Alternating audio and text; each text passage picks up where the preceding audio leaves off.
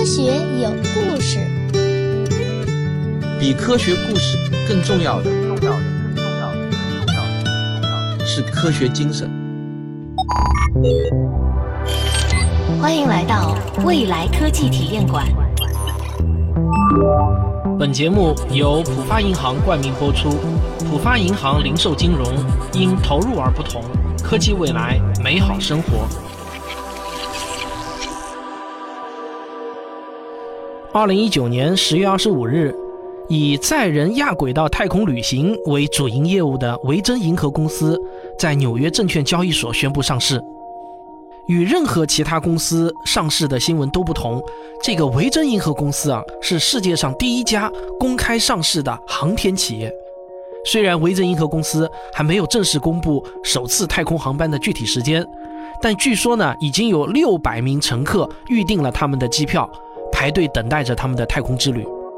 了解我的听众都知道，我是一名重度的航天爱好者，所以呢，我也就会特别关注这类新闻。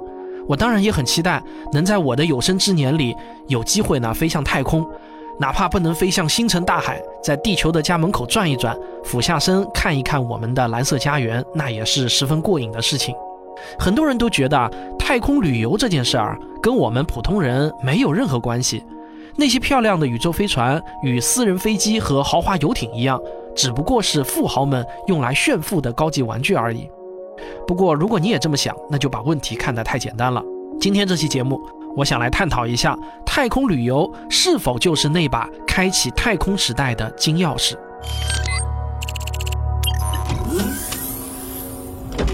人类进入太空并不是什么新鲜事儿。维基百科上有一份太空俱乐部的全名单。根据名单的记录，截止到二零一九年的九月二十六日，已经有来自三十八个国家的五百六十五人进入过太空了。如果不考虑资金问题的话，想要在地球环绕轨道上建立一座大型的太空城，或者在月球上建立一座月球基地，凭借我们现有的技术也是完全可以做到的。但是呢，显然资金问题不考虑是不可能的。人类的一切行为都离不开经济。按照 NASA 的数据，二零零八年的时候，要把一公斤的物品送上太空，大约要花费两万美元。二零一八年，这个价格降到了七千五百美元每公斤，但是毫无疑问，这依然还是一个天价。运输成本就是航天产业的瓶颈，谁能突破这个瓶颈，谁就能在未来的太空开发中抢占先机。在祖国七十周年国庆大阅兵的时候。东风火箭的那句口号“东风快递使命必达”一下子就火了。其实这句口号呢，非常的贴切。从本质上来看，火箭公司和每天给你派送包裹的物流公司还真的没有什么太大的不同。他们之间唯一的差别就是前者啊负责把东西送到天上，而后者则负责把东西交到你手里。网购是推动物流业发展和降价的重要动力。如果在航天产业中也能出现一股与网购类似的力量，让我们有几乎无限的东西需要送到太空去，那么发射火箭的成本肯定也必然会大幅的下降。之所以总有人认为太空旅游是一个伪需求，那只是因为我们的想象力被贫穷限制住了而已。想想看啊，如果去太空飞一圈与坐飞机的花费差不多的话。那只凭着“太空婚礼”这四个字，就足以支撑起一个几千亿的大市场了。那么进入太空为什么会这么贵呢？这个贵啊，就贵在火箭上了。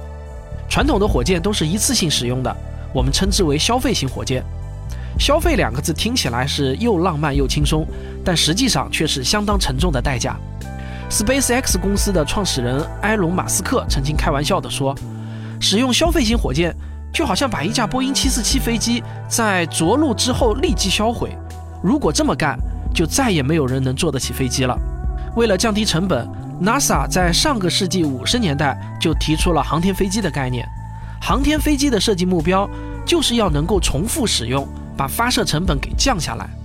然而事与愿违啊，航天飞机不但没有把成本给降下来，反而大大增加了成本。最终的结果是，航天飞机每一次发射。平均花费高达五亿美元，这比传统的火箭发射还要昂贵。导致航天飞机成本过高的原因很多，其中有三点最为突出。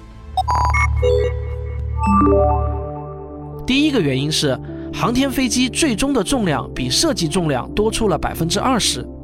第二个原因是，航天飞机的结构过于复杂，每次飞行后的检修和更换零件的工作都是一个既费时间又费大钱的过程。第三个原因是，航天飞机系统对运载火箭的回收不够重视，这是航天飞机设计之初方案中就自带的缺陷。综合上面三个原因，就不难发现，原来可以直接发射的卫星和飞船，现在呢必须要先装进航天飞机，再把航天飞机送上天。这就不得不使用比以前大得多的火箭才能完成任务，而运载航天飞机的火箭却是不能重复利用的。这么看来啊，航天飞机的发射成本比传统的方法更贵，那就好理解了。但是呢，航天飞机降低成本的设计理念本身并没有错。随着航天市场的竞争日益激烈，越来越多的商业公司都瞄准了可回收技术，想通过火箭和飞船的重复利用而获得市场优势。二零一五年十一月二十三日，距离感恩节还有三天，位于西雅图郊区的蓝色起源公司的总部里，一群工程师正坐在一块巨型屏幕前等待着什么。几分钟后，大屏幕上呈现出一枚火箭自由落体般的向着地面坠落的画面。正在下落的呢，就是新谢泼德二号火箭，它从一百公里的亚轨道空间像一枚导弹一样加速坠落下来。而蓝色起源公司要做的，正是要实现这枚火箭的回收。新谢泼德二号成为了人类首个被成功回收的火箭。然而，这一记录只保持了二十八天就被打破了。二零一五年十二月二十一日，SpaceX 公司的猎鹰九号也顺利的返回地面，完成了一次成功的软着陆。与蓝色起源公司的新谢泼德二号火箭不同。猎鹰九号的这次发射可不是一次演习，它的身上还携带着十一颗卫星，是一次实战。这两家火箭公司的老板事后呢都说了同样的一句话：“这是我生命中最美妙的时刻。”现在呢，最新版本的猎鹰九号火箭已经能够支撑十次以上的重复发射，第三代的新谢泼德火箭也实现了九次连续发射。不过，回收后的火箭并不是加满燃料就可以再次发射的。火箭发动机在高温环境里持续工作，不可避免的会出现零件老化的问题。如果不仔细检修，并且替换必须替换的零件，就很可能会为下一次发射埋下重大隐患。SpaceX 的创始人埃隆·马斯克说：“火箭推进剂的价格只有发射成本的百分之一。如果发射火箭就像为飞机加油那么简单。”那么发射成本还有大幅度降低的空间，而 SpaceX 的执行官肖特维尔则向记者透露说，火箭回收的策略已经让发射成本降低到原来的一半。如果只是简单的检修，那应该可以把发射成本降低更多才对。现在的情况意味着火箭虽然可以飞回来，但很多零件都无法真正的做到重用。那么火箭回收技术是否能够得到快速的发展呢？你们都应该熟悉我的套路了，就是拿起我们的技术飞轮工具，对其进行一番检验。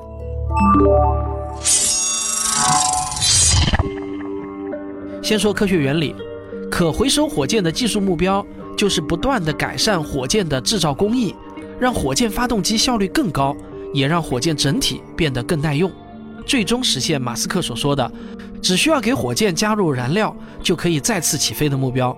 这项目标在科学原理上没有瓶颈。那我们再来看第二条，火箭回收技术有没有旺盛的市场需求呢？支撑火箭发射市场的最大的需求就是发射卫星。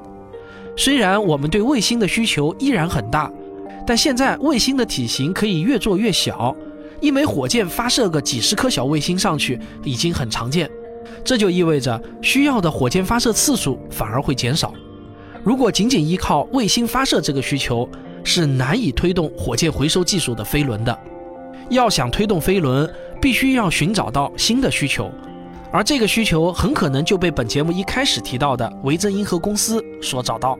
与蓝色起源和 SpaceX 主攻的火箭回收技术不同，维珍银河走的则是完全不同的另一条技术路线。维珍银河经营的业务就是我们在节目开始的时候提到的太空旅游了。维珍银河的太空旅游完全没有用到火箭，他们的策略是用一架名叫白骑士的双体飞机载着太空船二号宇宙飞船从机场起飞。这个起飞的过程与我们平常乘坐飞机完全没有差别。等到白骑士爬升到十五公里左右的高度后，太空船二号就会与白骑士分离。几秒钟后，太空船二号自带的火箭发动机会自动点火，推着飞船飞往太空。这个在空中发射太空船的概念，其实呢一点都不新鲜了。你在电影中肯定看见过战斗机发射导弹的镜头，没错，这个白骑士啊，就像扔导弹一样，把太空船二号放下去，随后太空船二号就会点火飞走。乘坐太空船二号时，乘客的体验呢，更像是在乘坐熟悉的飞机。太空船二号配备了更大的舷窗、更宽敞的机舱环境以及更舒适的乘客座椅，他们所做的一切都是为了提升乘客的旅行体验。在提高乘客体验方面，太空船二号的空中发射方案显然比所有依赖火箭进入太空的方案都更有优势。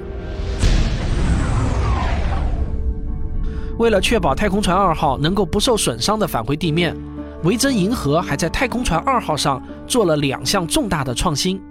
第一项创新是，太空船二号搭载的火箭发动机。是一种由固体燃料和液态氧化剂组合而成的混合型火箭发动机。这种发动机的最大特点就是结构简单、容易维护，而且可以随时控制喷口的动力输出。更重要的是，固体推进剂可以保护火箭喷口不会因为高温而发生损坏。这就让太空船二号真的可以做到，只要装填燃料就可以重新起飞。太空船二号的第二项创新是一对可以改变形状的翅膀，这个巧妙的设计可以让太空船二号重新进入大气层的时候，避免与大气过度摩擦而产生高温。太空船二号的设计师管这个设计叫做羽毛模式。他们说啊，他们是从飞行的羽毛球上获得这个设计灵感的。维珍银河现在面临的挑战是让他们的太空船二号能够飞得更高更远。目前啊，太空船二号的最高速度是每秒钟一点二千米，这与每秒钟七点八千米的第一宇宙速度还相差得很远。换句话说呢，太空船二号无法成为环绕地球的人造卫星，它就像是一架飞得很高的飞机，飞到亚轨道空间后再立即返回地球。虽然每秒一点二公里与每秒七点八公里的差距看起来很遥远，但这中间啊，其实并不存在不可逾越的障碍。因为只需要多携带一些燃料，就能够让太空船二号持续的加速。这些进步都可以通过反复的迭代而逐步实现。所以呢，从科学原理上来讲，这项技术并不存在瓶颈。但是维珍银河真正值得我们关注的是，它很可能会创造出巨大的市场需求。太空旅游的市场前景不可估量，要证明这一点很容易。你只要问问自己，你想不想到太空中去看看美丽的蓝色地球？我相信啊，人人都会说我想，只是呢太贵了，去不起。一个人人都想要的东西，就是巨大的市场需求，价格每下降一分，就会释放出一分的市场需求，而且这种需求的增长空间和成本的下降空间几乎是等同的。维珍银河公司的创始人理查德·布兰森说。维珍银河计划在2021年为至少700名乘客提供太空旅游服务。如果维珍银河吹下的牛皮真能实现，我认为维珍银河公司的未来市场估值那不可估量。维珍银河的另外一个目标呢，是为乘客提供高速交通服务。太空船二号在返回大气层时，可以达到每秒钟八公里的超高速度，这让它有希望在两小时内把乘客送到地球上的任何一个角落。不过，在我看来，这个需求是不是一个伪需求，那还有待检验。所以啊，虽然当前呢市场对于太空船二号的需求并不算大，但是别忘了，这个市场显然是一直都在持续增长中的。只要价格下降一分，市场的需求就会多一分。当价格的下降可以释放大量的市场需求时，我们就可以说，维珍银河公司的太空旅行技术可以通过技术飞轮的第二条。目前看来，太空旅游项目也并没有什么靠钱解决不了的问题，所以太空旅游的技术飞轮即将开始转动，一旦转动起来，就会越转越快，再也停不下来了。太空旅游除了坐上太空船二号在亚轨道上兜一圈以外，还有一个延伸项目就是太空旅馆。太空旅馆其实呢就是一个能够给游客提供居住功能的民用空间站。虽然太空旅馆的初期造价可能十分的昂贵，但一旦投入运营，维护的成本很可能要比太空船更便宜。太空旅馆所需要的技术呢，现在已经在稳步发展了。美国有一个叫毕格罗航天公司的私人公司，它的创始人毕格罗也是美国一家成功的连锁酒店企业的创始人。毕格罗的愿景就是把酒店开到太空中去。这家公司设计制造了一种充气式太空舱，目前啊正在国际空间站中测试，到目前为止表现良好。如果通过测试，这种可充气式的太空舱就会正式成为国际空间站的一部分，成为宇航员的行宫。美国还有一家名叫 Gateway 的组织，就打算通过售卖彩票的方式来筹建一个太空旅馆。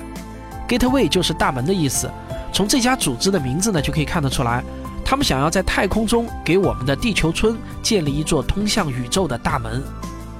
太空旅馆的外形被设计成一座直径一百九十米的巨型摩天轮，在这座摩天轮上安装着二十四个标准化的胶囊式太空舱。摩天轮上的大部分零件都是高度模块化的，以便能在太空中方便的组装完成。缓缓转动的摩天轮可以给太空舱提供大约六分之一 G 的人造重力，这让居住在这里的游客可以方便的行动，但又能充分享受太空中低重力带来的惬意。按照 Gateway 官网上提供的时间表，他们将会在2027年造好这座太空旅馆。对此啊，空间科学家格伦莱奇评价说。我相信他们能做到，但这个时间表显然有一些不切实际。太空旅馆的本质就是一个高度模块化的太空站，由于它是民用产品，在建造上必然比国际空间站更加简单，所以呢，建造太空旅馆目前来说其实并不存在科学瓶颈。但是，太空旅馆在太空旅游发展起来之前，即便提前造好，那也没有足够的客源。从这一点上看，太空旅馆的发展。是严重依赖维珍银河这样的太空旅游公司的，所以太空旅馆的技术飞轮还没有办法推动，需要先等待太空旅游业务进入环绕轨道后，才会迎来发展的契机。Ignition sequence Star Five, four, three, two, one.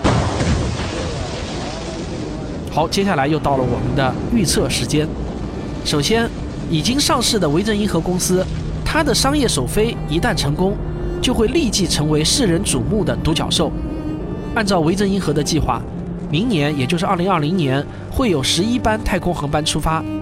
在网上广为流传的乘客名单中，著名演员安吉丽娜·朱莉、布拉德·皮特、名模帕里斯·希尔顿，还有著名的导演布莱恩·辛格都赫然在列。他们必然会带动更多的知名人物加入到太空旅游的热潮中来。未来五到十年间，波音、洛克希德·马丁这样的老牌航空航天巨头必然不会眼看着维珍银河垄断所有的太空旅游市场，他们必定也会奋起直追，顺势推出自己的太空线路。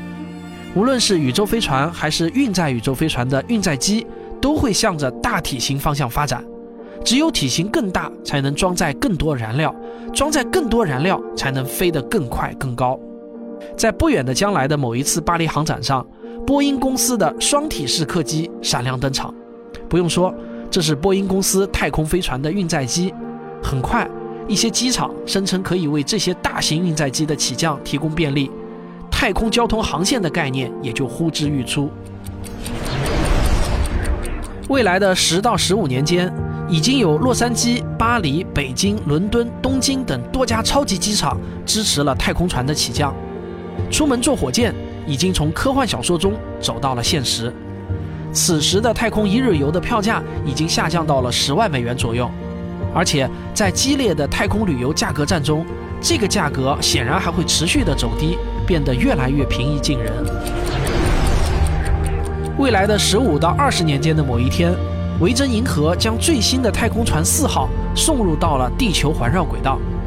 太空船在环绕地球飞行一个星期后，安全的返回地面。这次试验飞行搭载了两名宇航员和一名乘客。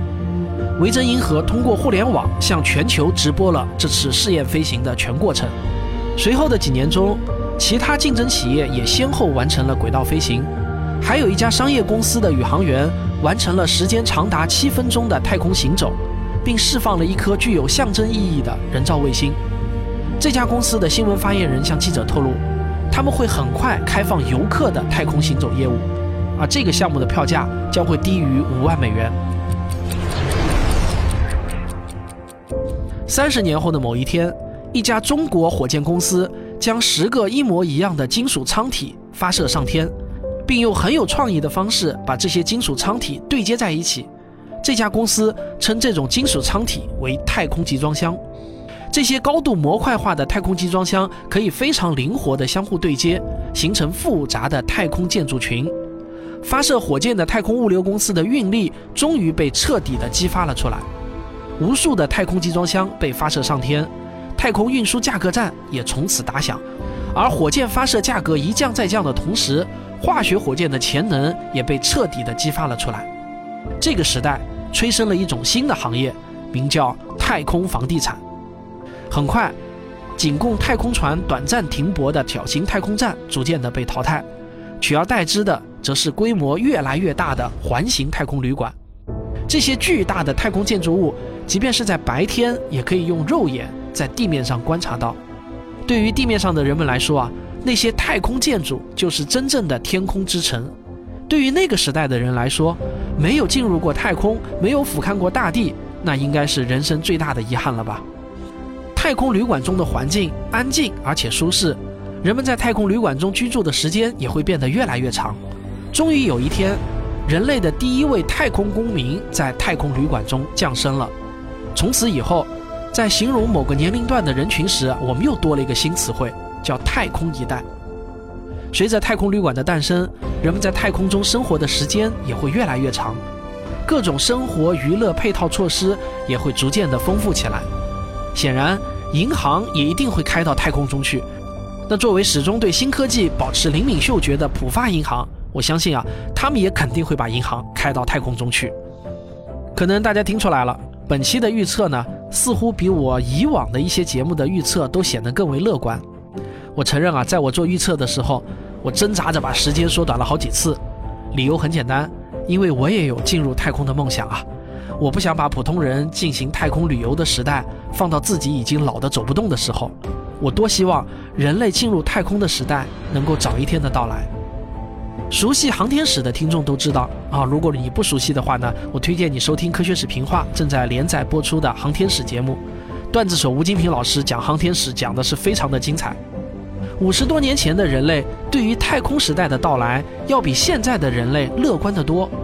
科幻小说大师阿瑟克拉克著名的科幻小说《二零零一太空漫游》就是最好的佐证。那个年代，即便是最保守的科学家也不曾想到，这都二零一九年了。人类进入太空依然会如此的艰难，但是啊，我乐观也有我乐观的理由，因为太空旅游项目的技术飞轮已经开始转动，而这个转动的小飞轮还将带动更大的飞轮转动，一环扣一环，未来已来。好了，这就是本期的未来科技体验馆。下周我将再次带你深度了解不远的将来，虚拟现实技术到底能达到什么程度？电影《头号玩家》中的哪些体验是有可能成为现实的呢？那咱们下期再见。未来科技体验馆。